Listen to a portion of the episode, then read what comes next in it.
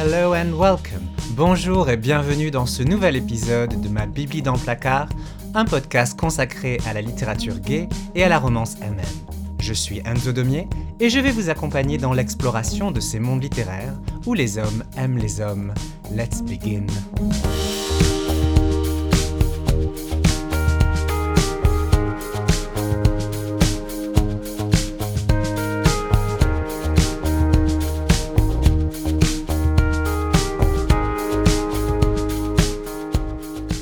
Aujourd'hui, je vais vous parler de l'homosexualité masculine dans l'Antiquité gréco-romaine, car elle joue un rôle fondateur dans la littérature gay du XXe et du XXIe siècle. On la retrouve aussi bien dans les écrits théoriques d'André Gide que dans la fiction de Marguerite Yourcenar, ou encore les romans historiques de Marie Renaud. Plus proche de nous, elle est au cœur même du premier roman de Madeleine Miller, Le chant d'Achille, The Song of Achilles en VO, qui narre la relation amoureuse entre Patrocle et Achille sur fond de guerre de Troie.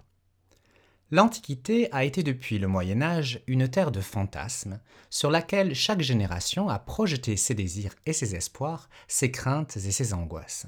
En bref, nous avons utilisé l'Antiquité pour modeler à raison ou à tort notre vision du monde. L'homosexualité n'échappe pas à cette règle. Pendant longtemps, on a parlé d'amour grec ou même de vice grec pour désigner pudiquement une relation sexuelle entre deux hommes les homosexuels du 19e et du 20e siècle ont construit leur identité, ont cherché leur légitimité en se basant sur leur lecture des Grecs et des Romains. Permettez donc que nous fassions comme eux et que nous tournions notre regard vers cette antiquité lointaine. Mais avant d'accomplir ce voyage, quelques mises en garde, ou plutôt quelques précisions. Est-ce que l'homosexualité existait en Grèce et dans l'Empire romain? Ma réponse est claire et sans équivoque, non il n'y avait pas d'homosexualité telle qu'on l'entend de nos jours.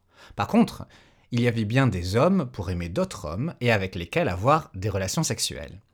L'homosexualité est un terme qui date de la seconde moitié du XIXe siècle et qui désigne non seulement des pratiques, mais surtout et de plus en plus une identité. Je suis gay, non parce que je couche avec des hommes, même si c'est le cas, mais parce que je m'identifie comme tel. Dire que le poète latin Virgile ou qu'Alexandre le Grand ou même César étaient gays ou homosexuels n'aurait aucun sens. À supposer que vous puissiez leur poser la question, ils seraient bien en peine d'y répondre car ils ne comprendraient pas votre question, et ce même si vous la posiez en latin ou en grec ancien. Par contre, si vous vouliez savoir s'ils couchaient ou avaient couché avec des hommes, là, vous pourriez peut-être espérer une réponse positive. Du coup, si on parle d'homosexualité dans l'Antiquité gréco-romaine, c'est bien pour se simplifier la tâche, mais il faut veiller à ne pas projeter nos attentes, notre vision des choses sur cette période historique. Il semble que la sexualité masculine durant l'Antiquité ait été bisexuelle. Pas hétérosexuelle, non, mais bien bisexuelle.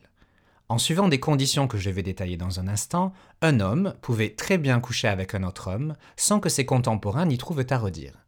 Les témoignages abondent, même si durant de nombreux siècles et peut-être même encore de nos jours, on fait semblant de ne pas les voir ou de ne pas les comprendre. Autre point important, ces pratiques homosexuelles ne sont pas identiques selon que l'on se trouve chez les Grecs ou chez les Romains. Il ne faut pas tout amalgamer. On parle bien de civilisation gréco-latine, mais ce qui se passe à Athènes au 5e siècle avant Jésus-Christ n'est pas identique à ce que l'on trouve à Rome au 1er siècle de notre ère. Pour respecter l'ordre chronologique, intéressons-nous d'abord aux Grecs on tend à résumer les pratiques homosexuelles dans la Grèce antique à la seule pédérastie. La pédérastie vient du grec pais paidos, qui signifie l'enfant, et derastes, qui désigne l'amant, lui-même dérivé du mot eros, l'amour. La pédérastie serait donc littéralement ce que font les amants avec les enfants. Mais avant que vous ne vous affoliez et ne traitiez tous les Grecs anciens de pédophiles, il faut que vous sachiez que le pais, l'enfant, chez les Grecs, ne s'arrête pas au début de l'adolescence comme chez nous, mais que le mot désigne aussi un jeune homme qui peut avoir jusqu'à 20 ans. La pédérastie désigne donc des rapports codifiés entre un adolescent, de 12 à 20 ans, et un amant plus âgé, 20 ans et plus, et parfois beaucoup plus. Ces rapports sont avant tout pédagogiques. La pédérastie, ce sont des pratiques initiatiques qui permettent d'enseigner au jeune homme son futur rôle de citoyen. À ce titre, la pédérastie dans la Grèce antique est un phénomène qui ne touche que les classes sociales les plus aisées. Le jeune homme, celui que l'on appelle les romaines, Eromenos en VO, littéralement celui qui est aimé, ce jeune homme est un fils de riche, un futur citoyen. Quant à l'Éraste, l'amant plus âgé, lui aussi dispose de revenus importants. La pédérastie ne se retrouve donc pas chez les paysans pauvres ou les esclaves. Cette pratique avait des codes qu'il était très important de suivre. Le rapport entre les rastes d'un côté et les romaines de l'autre était loin d'être égalitaire. Le plus vieux aimait le plus jeune. L'amour et le désir n'allaient que dans ce sens-là, du plus vieux vers le plus jeune. Les romaines subissaient l'amour de l'Éraste, ou devaient prétendre le subir. Il ne fallait surtout pas que l'on puisse penser qu'il était avide de l'attention de son amant, ce qui l'aurait rendu vaniteux. Et si leur rapport se faisait intime, comme il devait très certainement et rapidement le devenir, il aurait été catastrophique pour la réputation de les Romaines que l'on puisse dire qu'il aimait se faire pénétrer. Si pénétration il y avait, et de nos jours rares sont les universitaires à dire que ce n'était pas le cas, les Romaines n'allaient pas le chanter sur tous les toits, et pour les rastes, il valait mieux éviter qu'ils ne fassent des blagues salaces sur le sujet en public. Les auteurs antiques rapportent des cas où un éromène aurait tué son amant, car celui-ci s'était vanté en public de le pénétrer, c'est-à-dire de l'utiliser comme une femme. Autre point important, l'Éraste avait le droit d'aimer son éromène tant que ce dernier n'avait pas de barbe. C'est d'ailleurs la raison, nous disent les poètes grecs, pour laquelle certains jeunes hommes se rasaient discrètement le visage pour retarder le moment fatidique de la séparation. Les Grecs évoluaient dans une société où la ségrégation entre les sexes était très importante et dans laquelle les idées d'honneur et de honte dominaient. Comme les hommes ne pouvaient pas entrer en contact avec des femmes qui ne faisaient pas partie de leur entourage immédiat et familial, telles la mère, les sœurs, épouses ou filles, ils restaient entre eux, ce qui favorisait les amitiés masculines. Du coup, avant le mariage, qui avait lieu autour de l'âge de 30 ans pour les citoyens les plus aisés, les relations sexuelles étaient souvent de nature homosexuelle. Ou alors il fallait coucher avec des prostituées, mais cela demandait d'avoir des revenus propres et donc d'être déjà un adulte indépendant. La pédérastie, ce sont donc des couples d'hommes qui se rendent service. L'Éraste assure une formation intellectuelle informelle, peut donner accès à son réseau de connaissances et d'influence dans la cité grecque. Il peut même être généreux en offrant quelques beaux cadeaux à son protégé. En échange de tout ça, les Romaines le laissent jouir de sa beauté, et les Grecs étaient fous de la beauté, mais aussi de son corps. Deux éléments à noter. Le premier, c'est que les Romaines étaient libres de refuser les avances de son aîné. Il n'était pas rare que les plus beaux soient courtisés par de nombreux hommes, ce qui faisait alors monter les enchères et pouvait tourner à l'avantage de les Romaines. Deuxième élément, même si l'Éraste pouvait montrer de l'intérêt pour un très jeune adolescent, disons 11 ou 12 ans, il devait attendre que les Romaines grandissent avant de passer à l'acte. Les sources antiques sont claires sur le sujet, il faut patienter. Les Romaines devaient avoir le bon âge. Et c'est ce point, je pense, qui permet de montrer que la pédérastie ne doit surtout pas être confondue avec la pédophilie, même si cette dernière devait aussi exister durant l'Antiquité. Et on peut facilement imaginer comment certains prédateurs sexuels ont pu profiter du cadre de la pédérastie pour agir en toute impunité et forcer des rapports sexuels indésirables. D'ailleurs, à ce sujet, on serait tout à fait en droit de poser la question suivante. Si en théorie la pédérastie était une forme d'éducation, n'était-elle pas en pratique une forme d'exploitation? Tournons-nous vers les Romains pour y répondre. Telle une pie voleuse, l'Empire romain a beaucoup récupéré d'éléments de la culture grecque. Les Romains ont copié leur littérature, leurs lois, leur architecture, leurs sciences et leur philosophie. Ils ont tout pris aux Grecs, sauf une chose, la pédérastie. La pédérastie remplit d'effroi le cœur des sénateurs romains conservateurs. Pourquoi donc? Car à Rome, le corps du citoyen, et donc du futur citoyen, est inviolable il est totalement impensable pour un Romain de cautionner un type d'éducation où un jeune homme serait déshonoré par un homme plus âgé. Pour eux, la pédérastie grecque est bien de l'exploitation. À Rome, les pratiques homosexuelles sont aussi très codifiées. Elles sont certainement similaires à ce qui devait se passer en Grèce en dehors du cadre de la pédérastie. La sexualité n'était pas divisée comme de nos jours en fonction du sexe du partenaire. Comme je l'ai dit, il n'y avait pas d'hétérosexualité ni d'homosexualité. Ce qui importait, c'était le rôle que l'on assumait en fonction de sa position sociale. Ainsi, Un citoyen libre se devait toujours d'être actif dans les rapports sexuels. Il était là pour prendre du plaisir, non pour en donner à son partenaire. Et cette conception se retrouve dans la langue latine. Par exemple, un verbe en rapport avec la fellation, irumare, a le sens actif de baiser la bouche, alors que le français porte son attention sur l'autre partenaire qui fait une fellation. Le citoyen avait un rôle actif. Du coup, les rapports sexuels entre deux hommes libres étaient en théorie proscrits. Le romain ne couchait donc qu'avec des hommes esclaves. Parce qu'ils étaient esclaves, c'est-à-dire de simples possessions, des objets en somme, ceux-ci devaient assumer un rôle passif. C'étaient leurs orifices, leur bouche ou leur anus que l'on pénétrait. Quant aux anciens esclaves, ce que l'on appelait les affranchis, ils pouvaient à l'occasion accepter la pénétration qui était à leur vue comme une faveur faite aux partenaires libres et citoyens. La honte s'attachait donc à l'amant passif. Comme de nos jours, et nous sommes en cela les héritiers de l'Empire romain, si vous vouliez insulter votre adversaire, vous le traitiez d'enculé. Dans les faits, on sait que les Romains étaient beaucoup moins stricts quand il s'agissait d'appliquer ces distinctions. Il y a eu des moments de l'Empire romain où les mœurs, un peu comme aujourd'hui, se relâchaient.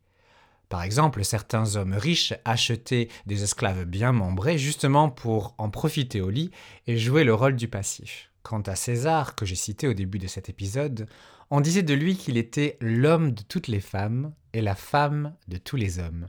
En effet, il avait été l'amant d'un roi de Bithynie dans sa jeunesse et avait certainement continué à profiter des hommes pendant qu'il fricotait avec Cléopâtre, car l'un n'empêche pas l'autre. C'est bien dommage que les romans, les séries télé et les films qui se passent dans l'Antiquité ne dépeignent pas tous cette réalité-là. Bien évidemment, je ne veux pas dire que tous les Romains couchaient avec des hommes, non. Cependant, comme l'acte sexuel entre gens du même sexe n'avait aucune implication sur leur identité, que l'homme ne se sentait pas menacé dans sa masculinité, tant qu'il demeurait actif durant l'acte, il est fort probable que le sexe du partenaire importait beaucoup moins que de nos jours, que l'homme libre pouvait plus facilement explorer son attirance pour un autre homme, et que seule la jouissance, le plaisir fugace qu'il en retirait comptait.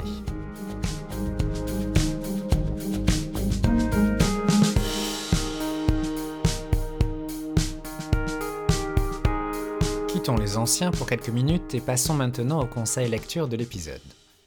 Si l'on doit retenir un seul représentant contemporain de la littérature gay britannique, c'est bien Alan Hollinghurst, auteur de six romans et récompensé par de nombreux prix littéraires, dont le Booker Prize, l'équivalent britannique du Goncourt. Si vous souhaitez découvrir son œuvre, je vous conseille son premier roman publié en 1988, The Swimming Pool Library, qui nous plonge dans le milieu gay londonien du début des années 80 et qui a été pour moi une révélation littéraire. Le lecteur suit les déambulations d'un jeune aristocrate oisif, William Beckwith, et découvre l'amitié invraisemblable que celui-ci développe avec Lord Nantwich, un homosexuel octogénaire, qui cherche quelqu'un pour écrire sa biographie. Le roman se fait tantôt récit érotique, tantôt documentaire des modes de vie gay révolus, celui de Nantwich aux yeux de William et celui de William à nos yeux. La narration à la première personne, assumée par William, est bien choisie, et dès le second tiers de l'ouvrage, la variété est introduite grâce à des extraits de journaux composés par Nantwich. La fin de The Swimming Pool Library a de quoi nous surprendre, même si elle est habilement menée et confère à l'ensemble du texte une unité inattendue. Alan Hollinghurst, dans un style éblouissant et dense, nous promène donc avec la même facilité dans l'Afrique britannique des années 20 que dans le milieu underground du Londres contemporain. Je dis underground dans la mesure où l'homosexualité est encore un crime dans les années 80. L'ouvrage est disponible en français sous le titre La piscine bibliothèque. Une nouvelle traduction signée Alain Defossé a été publiée par Albin Michel en janvier 2015.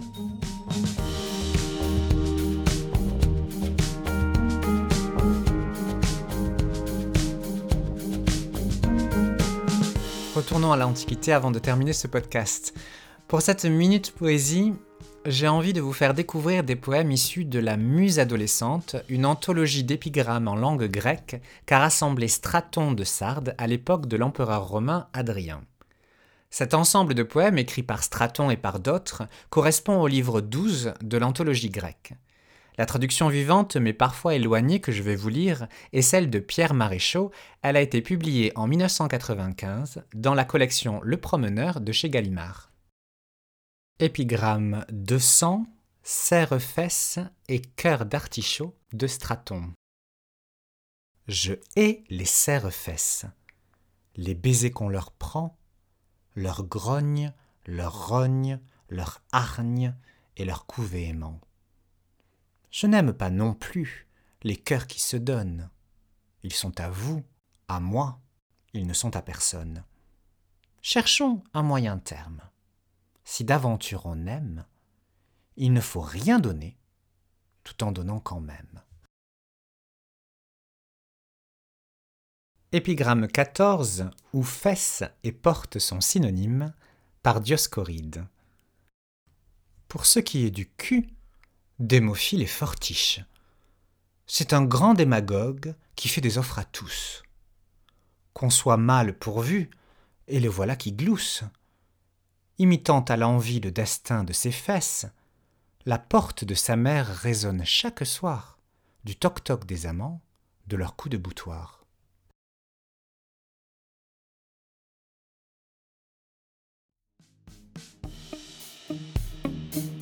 Et voilà, c'est déjà terminé pour cet épisode de ma Bibli dans le placard. Je vous remercie de m'avoir écouté jusqu'au bout. N'hésitez pas à me suivre sur les réseaux sociaux pour être tenu au courant de l'actualité de ce podcast. Je vous dis à dans quelques semaines pour un nouvel épisode. En attendant, n'oubliez pas d'aller lire. Bye bye